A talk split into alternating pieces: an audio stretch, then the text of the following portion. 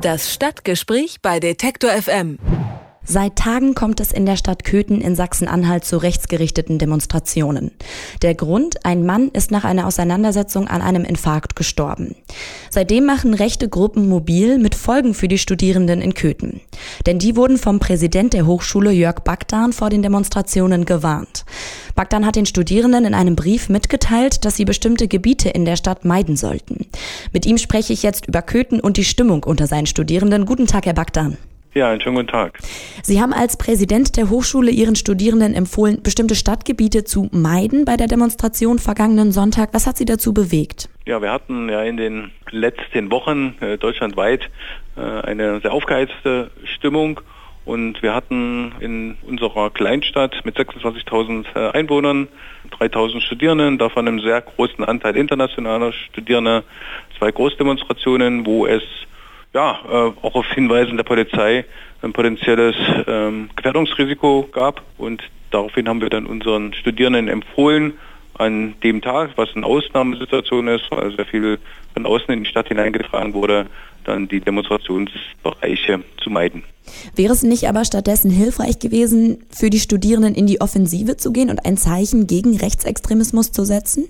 Wir sind ja in einer Situation, äh, wo ein junger Deutscher ums Leben gekommen ist und wir ja auch noch in einer Phase sind, wo es ja noch ähm, Pietät dann erfordert, äh, da auch ähm, noch den, den Toten zur Ehrung zu gedenken. Wir werden uns natürlich als Hochschule auch positionieren, aber an dem Tag, das war nicht der Tag, wo wir uns als Hochschule äh, darstellen. Ähm, wir werden in den nächsten Wochen die weltoffene Hochschule Anhalt und das auch zusammen mit anderen Hochschulen im Land Sachsen-Anhalt hier in der Region, in der Stadt auch nochmal deutlich zum Leuchten bringen. Wie, wie werden Sie das zum Leuchten bringen? Ja, es wird ähm, am 29.09. einen Aktionstag weltoffene Hochschulen geben, in dem wir ähm, viele Dinge, die wir ja in der Stadt machen, also von den 1000 ausländischen Studierenden, die allein hier in Köthen leben, ähm, sind ja viele sehr aktiv eingebunden, ob das nun in der Zusammenarbeit ist äh, mit Schulen, mit Vereinen, mit Volkshochschule, äh, sonstigen Organisationen. Ähm, wir werden unsere Partner dort auf den Marktplatz holen, werden die Dinge äh, präsentieren, die wir zusammen machen und werden auch nochmal ähm, ein Bild von dem geben, was die Internationalität auch der Hochschule hier in der Stadt Köthen ausmacht. Was herrscht denn gerade für eine Stimmung an Ihrer Hochschule? Wie nehmen die Studierenden die Ereignisse seit dem 9. September in Köthen wahr? Ist es so, ist natürlich jetzt Semesterpause, das heißt viele der Studierenden sind ja auch noch gar nicht äh, vor Ort, von den internationalen Studierenden schon mehr, vor allem äh, Studierende, die bei uns im, im Studium äh, sind.